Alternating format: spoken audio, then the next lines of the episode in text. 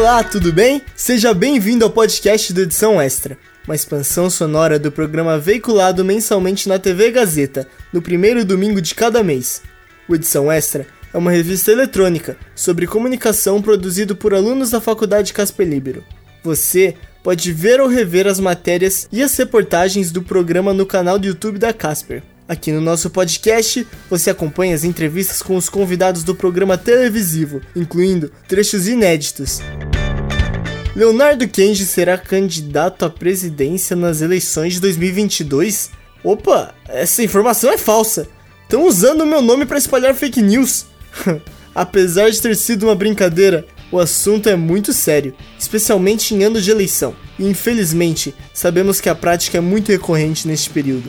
Para entendermos um pouco mais sobre a cobertura eleitoral neste ano e os seus desafios, o aluno Luiz Felipe Nunes entrevistou a colunista do portal UOL, Juliana Dalpiva. Vamos ouvir agora esse bate-papo interessantíssimo na sua visão, quais serão os maiores desafios da cobertura eleitoral deste ano? Olha, são muitos os desafios. Eu diria que, do ponto de vista editorial, profissional, é, da reportagem, os desafios que estão colocados são não repetir alguns erros que aconteceram ao longo de 2018.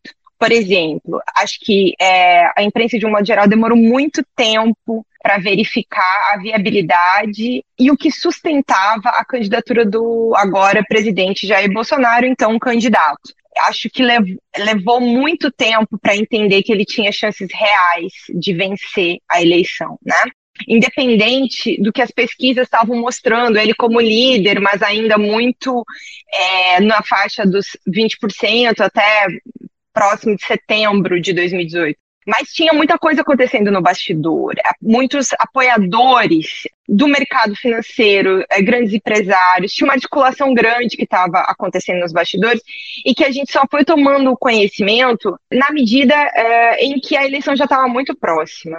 Claro que também aconteceram episódios bastante diferentes, né, na eleição e que mexeram também com esse cenário, como, por exemplo, a questão do atentado que ele sofreu, né? Aquilo também foi um episódio bastante inédito na, na política brasileira, é, que também é, deixou para a gente uma responsabilidade muito grande ao longo daquela cobertura, né? Como tratar um candidato é, que aí já não ia mais participar de debate, e ao mesmo tempo que tinha uma investigação criminal acontecendo, né? Para saber quem tinha motivado, o que, que tinha acontecido, para que ele sofresse aquele atentado. Acho que o Bolsonaro foi subestimado naquela campanha. E eu acho que essa é uma, uma questão para se acompanhar de perto. E essa transformação dele. Porque aquele candidato que se lançou num partido que ele praticamente tirou do, né, assim, do papel, o PSL não tinha um papel importante na política brasileira na, naquela época. E ele uh, criou ali uma força ao, redor do Bolsonaro, fazendo bancada, né, um, é, é, expressiva dentro do Congresso Nacional e também governadores nos estados. Mas isso mudou, ele brigou com o PSL, ele, tá, é, ele se filiou ao PL, então, tudo isso é, muda o jogo. Agora ele tem um partido grande, né, que tem estrutura partidária, que é um partido do centrão. Isso vai virar uma questão para ele também, né, como é que ele vai lidar com isso. Acho que também tem um novo desafio bem importante que é cobrir essa candidatura do ex-presidente Lula, que está cada dia mais clara, né, que vai acontecer, que será candidato, lidera a disputa é, o PT chega para essa, essa disputa com um desafio de como é que vai enfrentar esse discurso todo uh, anti-PT, uh, lembrando tudo que aconteceu na Lava Jato, porque por mais que o ex-presidente tenha tido é, reconhecido o suspeição do Moro, essas acusações que rodaram em torno dele vão voltar ao longo da campanha, os adversários vão usar isso como é que eles vão fazer para enfrentar esse discurso anti-PT dos adversários e o que, que eles vão propor também de projeto para o Brasil, né? É, como é que isso vai ser colocado? Como é que o PT vai convencer o mercado também que né, a, a economia quando terminou o governo da, da Dilma estava muito problemática, como que se vai convencer é, os atores econômicos de que um novo governo do PT vai é, retomar aquela bonança de algum jeito que aconteceu ao longo dos governos do Lula. Tem esse desafio que está colocado para como é que nós vamos acompanhar o PT fazendo isso. Né?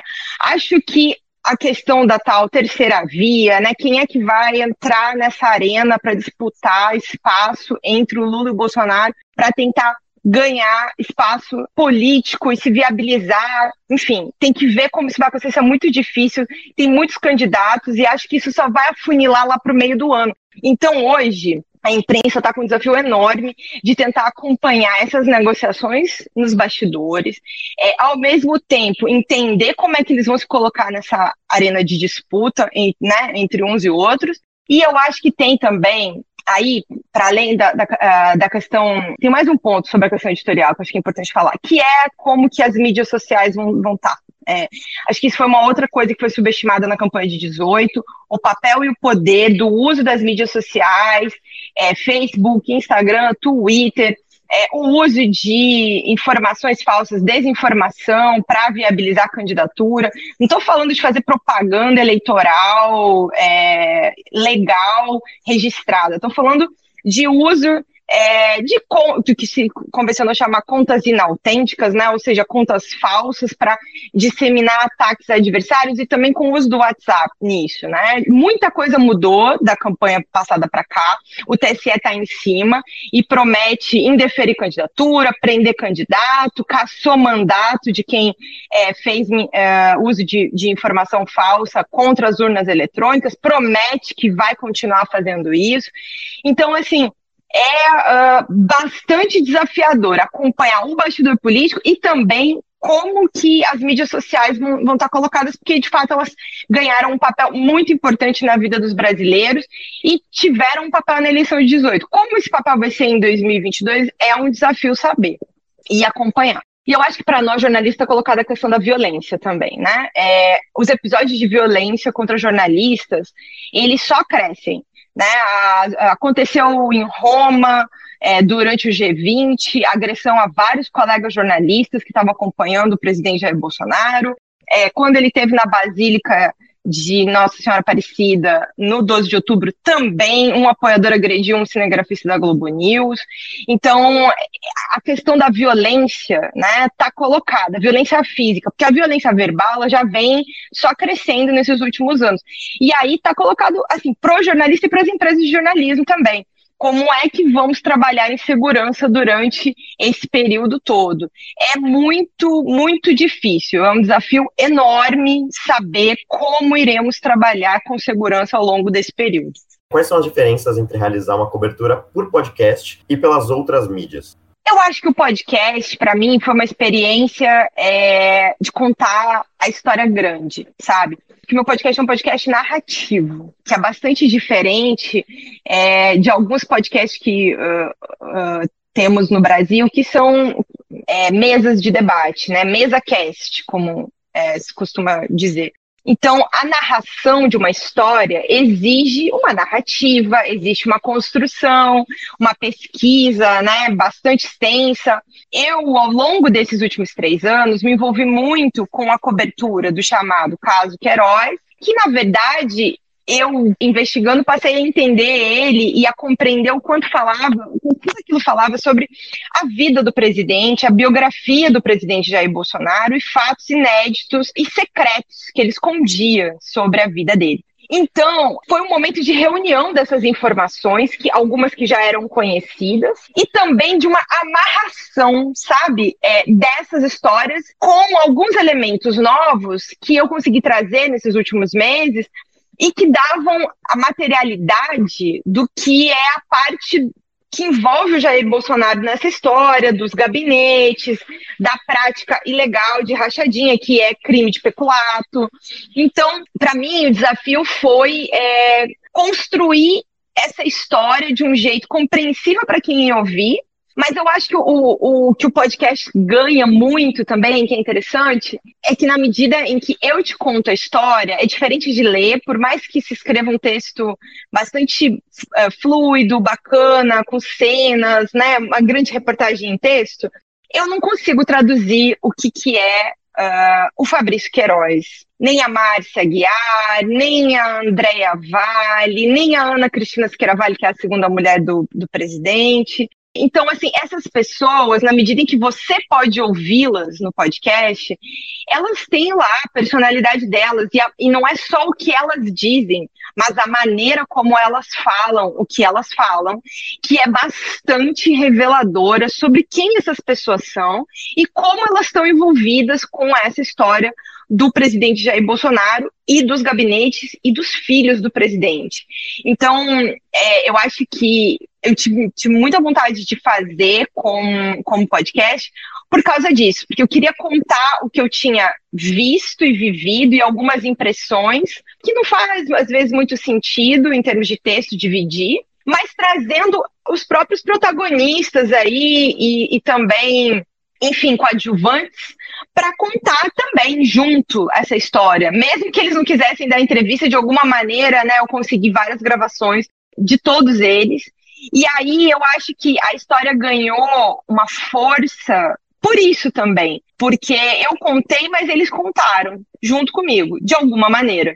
Na sua opinião, o jornalismo brasileiro ele chega no ano de 2022 com mais ou menos credibilidade que 2018, se houve alguma mudança de credibilidade? Eu acho que chega com bastante credibilidade, sim, sabe? Foram quatro anos bastante desafiadores em praticamente todas as áreas. Cobrir o governo Bolsonaro, é, eu entendi, para mim, como uma responsabilidade da nossa geração, porque simbolizava muitas diferenças, né? É um militar, né, um reformado, mas que chega com um discurso bastante extremista, eleito pelo voto popular, diferente né, do que aconteceu na ditadura, de quando militares tomaram ilegalmente poder, fizeram um golpe de Estado e é, impuseram ao Brasil 21 anos de ditadura.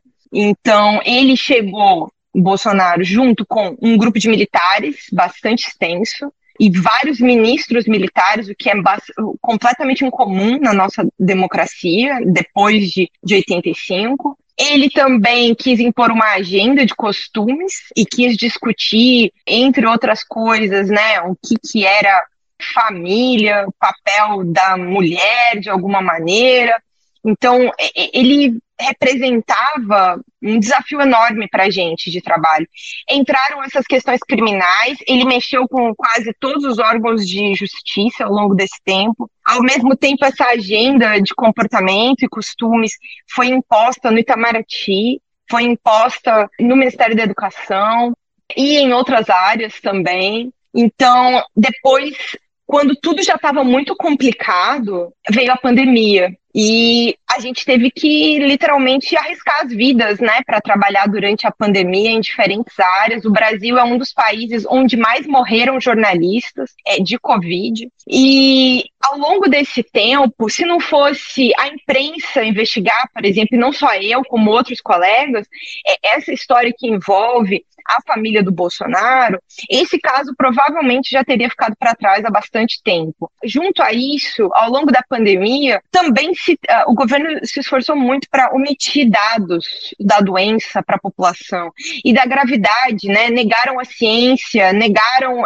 as orientações básicas, ficaram defendendo remédio que não tem nenhuma eficácia para combater a doença ou prevenir. E foi a imprensa que fez um consórcio, organizou os dados para que a população não deixasse de saber a evolução da pandemia no Brasil. Também depois a cobertura em torno das vacinas, né, do nosso problema das vacinas, que leva à CPI da pandemia, a situação que aconteceu em Manaus. Assim, olha, o, o, orçamento secreto que, que veio para discussão também esse ano. Muita coisa só sabemos por causa da imprensa. Evidentemente que ninguém acerta o tempo inteiro. E eu acho que é, é, é, da, a partir disso que a gente tem que partir, que é olhar para onde é que se errou, mas eu, eu vejo muitos acertos no trabalho da imprensa é, ao longo de, desse tempo, sabe? Teve muita, muita reportagem boa e importante para o Brasil ao longo desses últimos quatro anos. Eu não falei da Vaza Jato. Também teve a questão da Vaza Jato, que foi levantada pelo Intercept e depois envolveu vários colegas jornalistas de vários veículos de imprensa no Brasil. E que trouxe à tona a investigação sobre como os procuradores em Curitiba e o juiz Sérgio Moro, que agora é candidato né, a presidente, trabalharam durante o período da Operação Lava Jato lá em, em Curitiba, né, e que arrastou, né, toda a classe política para o escândalo de corrupção. Então, a imprensa trabalhou demais nesses últimos quatro anos. É, volta aqui a dizer, ninguém acerta o tempo inteiro, mas tem muita coisa importante que foi feita por praticamente, assim, a maioria dos veículos de, de imprensa.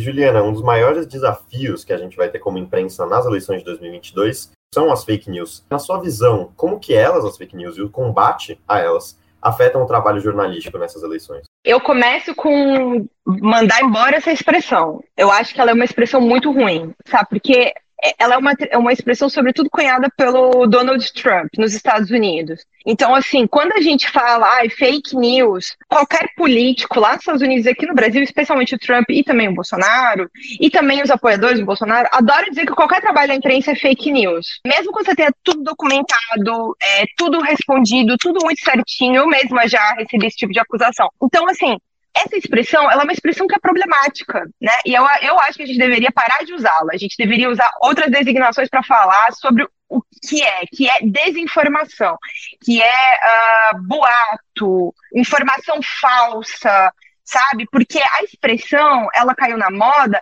mas ela, ela é usada de maneira equivocada. Então, é a primeira coisa que o político usa, e aí isso também atrapalha para a população entender do que, que a gente está falando. Embora eu acho que com o tempo é, as pessoas passaram a entender um pouco melhor o perigo de acreditar na timeline do Facebook, sem olhar exatamente de onde que vem e também né, no, no, WhatsApp, nos outros aplicativos, as pessoas aos poucos vão pelo menos duvidando. Vejo até pela maneira como, enfim, pessoas da minha própria família às vezes me perguntam é, determinadas coisas que estão rolando na rede. É, agora, assim, para a gente, em termos de trabalho, sim, né? Acho que eu falei um pouquinho sobre isso no começo, aqui, quando a gente começou essa nossa conversa. É um desafio enorme a gente acompanhar como é que vai ser feito o uso político ao longo da campanha eleitoral, ao longo de todo o ano, de informação falsa nas diferentes mídias sociais, né, em todas as plataformas. É um desafio entender como, sobretudo quem mais fez uso disso, que foi o Bolsonaro, como que eles vão transformar isso. Quer dizer, eles tinham um método de, é, de uso, né? Era com páginas falsas, é, sem identificação no Facebook, a mesma coisa, é, contas é, inautênticas no Instagram.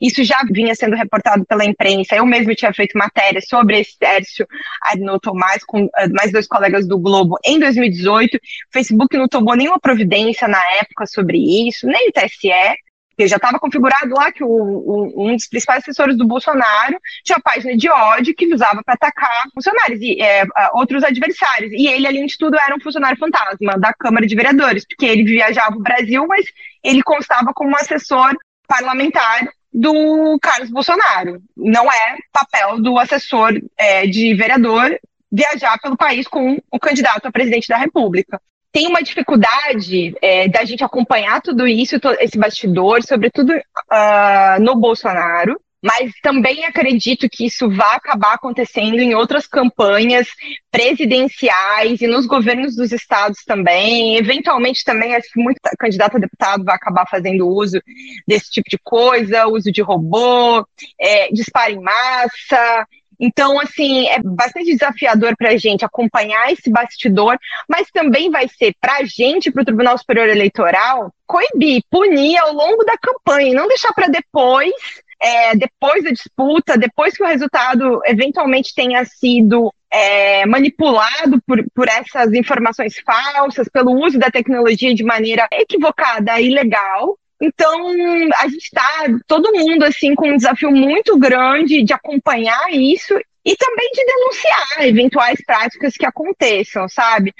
Acho que é um dos maiores desafios, junto com a questão da violência contra os jornalistas e também com andar por esses bastidores e saber, né, até o momento chave ali é, em que vão se finalmente se perfilar quem vai ser candidato realmente a presidente, que deve acontecer por volta de junho, e aí depois quem realmente vai conseguir convencer o eleitor e ir para o segundo turno para daí, enfim, eu acho muito difícil da disputa terminar no primeiro turno. Essa é a única previsão que eu me dou o luxo de fazer porque acho que qualquer um que fizer uma previsão muito, muito concreta, ah, vai, fulano vai ganhar, eu acho que está bastante, assim, equivocado, porque vai ser uma disputa bastante, acho que bastante apertada, assim, acho que talvez a gente veja ali uma disputa voto a voto, como aconteceu nos Estados Unidos no ano passado, não, não acho que vai ser fácil para nenhum dos candidatos. Qual vai ser a importância especificamente das agências de checagem nessa eleição de 2022? A reportagem densa em torno da checagem de informações. Porque às vezes é muito difícil de você simplesmente carimbar lá falso, verdadeiro, exagerado. Mas tem checagem de informação e tem explicação de contexto para que as pessoas entendam onde é que aquilo está inserido que é muito importante. Então, tem um desafio das agências de checagem em torno do didatismo, que é também sair um pouco do textão, fazer trabalhos que cheguem às pessoas de outra maneira, né, que atinjam os públicos mais diversos do Brasil de maneira mais convidativa para, porque é muito difícil, sabe, de lidar com o viés de confirmação das pessoas. É, as pessoas tendem a querer acreditar no que elas já acreditam.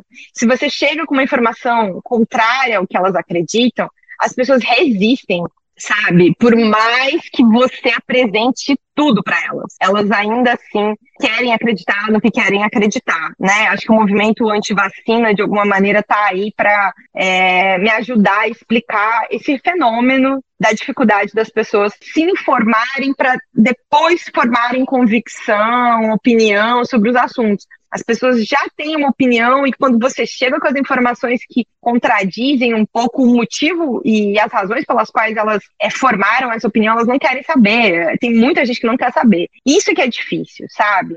É, navegar por meio dos preconceitos que todo mundo de algum jeito tem com algum assunto. Mas, é, por isso que eu acho que o didatismo e a maneira como se faz isso é importante. Pensar vídeo, podcast, é, diálogo, live, não sei, tudo, sabe? A gente tem que parar para pensar nos formatos com que a gente trabalha. E acho que para a reportagem, ela, as reportagens, né, as grandes elas precisam vir assim, casadas. É, nem só a checagem vai dar conta, nem só a reportagem vai dar conta. Então, acho que, além de dizer se é falso, verdadeiro, etc., a gente precisa falar de contexto. E aí, às vezes, às vezes, a gente precisa de investigação jornalística em torno de questões que surgem a partir de checagens, ou mesmo de contextos onde essas checagens estão inseridas. A gente vai precisar de muito jornalismo e de muito jornalista trabalhando no ano que vem.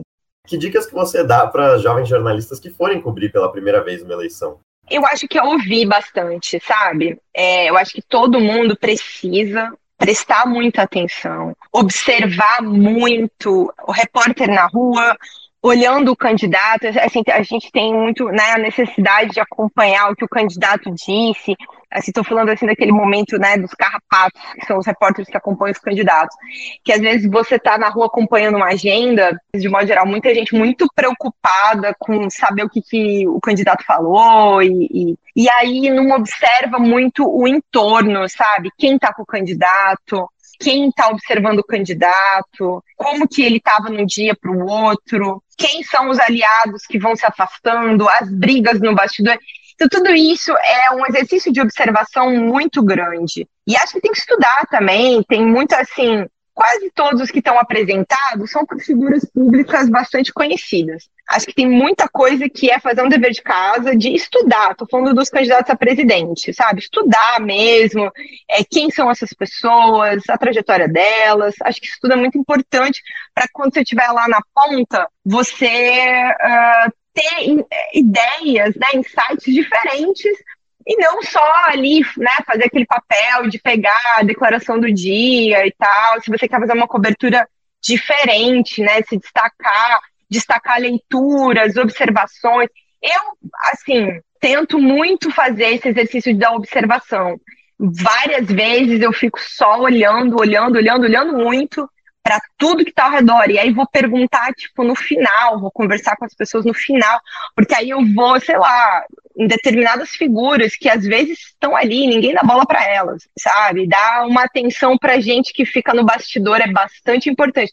E acho que isso serve para as campanhas nos estados, porque a gente fala muito, a eleição presidencial ela domina, né? Mas os estados vão ter eleições é, para governador bastante importantes até para a eleição nacional. Então, assim, a disputa no Rio de Janeiro vai ser muito é, dura e ainda está bastante aberta com a questão dos candidatos. Acho que São Paulo que vai ter também é, uma renovação, né, uma mudança de, de candidato, já que é, o João Dória vai ser candidato, é pré-candidato à presidência pelo PSDB. Então vai ser também uma disputa bastante é, nova, né, com quem vai estar tá disputando. É, não teremos reeleição, né, em São Paulo. No Rio o governador aparentemente vai concorrer à reeleição. Mas só que o, o, governador do Rio de Janeiro disputou como vice na última, né? Então, assim, é a primeira vez que ele vai ser cabeça de chapa numa disputa eleitoral. E ele é uma figura bastante nova na política do Rio de Janeiro, para ficar só aqui, sabe? Em Rio São Paulo. Mas para o interior do Brasil existirão muitas disputas importantes, que eu acho que são é bastante, bastante importante que a gente não ignore a, a, a cobertura das eleições para governador. A gente imprensa nacional tem dificuldade para dar conta, porque é muita coisa a eleição presidencial. Então, jornais nos estados vão ter muito essa responsabilidade é, de cobrir bem, né, e, e poder apresentar para não ter surpresa, não ter, ai, na última hora alguém é, despontou e, e a gente nem conhecia o candidato. Eu acho que é bastante desafiador saber como que, que os candidatos vão se viabilizar nos estados também. Anotaram todas as dicas da colunista do Portal UOL? Nesse episódio, nós aprendemos que é errado o termo fake news e o quão importantes são as agências de checagem nas eleições. Agora, é só tomar cuidado com o que for ler na internet. Ah, e não vá procurar na urna o nome Leonardo Kenji, hein? Pesquise bastante e cheque se todas as notícias sobre o seu candidato são reais para que você vote com consciência e inteligência. Fique ligado nos próximos episódios do podcast do Edição Extra, disponível nas principais plataformas de áudio. O Edição Extra é um projeto transmídia produzido por estudantes da Faculdade Casper Libero, com supervisão pedagógica do professor Renato Tavares, supervisão operacional de Roberto Vilela e suporte operacional de profissionais dos estúdios, da Rádio Gazeta Online e da produtora experimental audiovisual. Podcast Edição Extra. Apresentação: Léo Kenji. Roteiro: Léo Kenji, Heloísa Rocha e Renato Tavares. Produção de entrevistas: Carla Azevedo, Lívia Carvalho, Lucas Aguiar e Luiz Felipe Nunes. Edição: Agnoel Popó. Edição de mídias audiovisuais: Nilson Almeida. Site e mídias sociais: Heloísa Rocha. Faculdade Casper Libero. Supervisão pedagógica da Rádio Gazeta Online e da produtora experimental audiovisual: Renato Tavares. Supervisão operacional da Rádio Gazeta Online e da produtora experimental audiovisual, Roberto Vilela. Coordenadoria de jornalismo, Helena Jacó. Coordenadoria de Rádio TV Internet, Marco Vale. Operações da Faculdade Casper Libero, Antônio Viana. Gerente administrativo da Faculdade Casper Libero, Eric Wonhart. Diretor da Faculdade Casper Libero, Wellington Andrade. Fundação Casper Libero. Superintendente-Geral da Fundação Casper Libero, Sérgio Felipe dos Santos. Presidente da Fundação Casper Libero, Paulo Camarda. Até a próxima!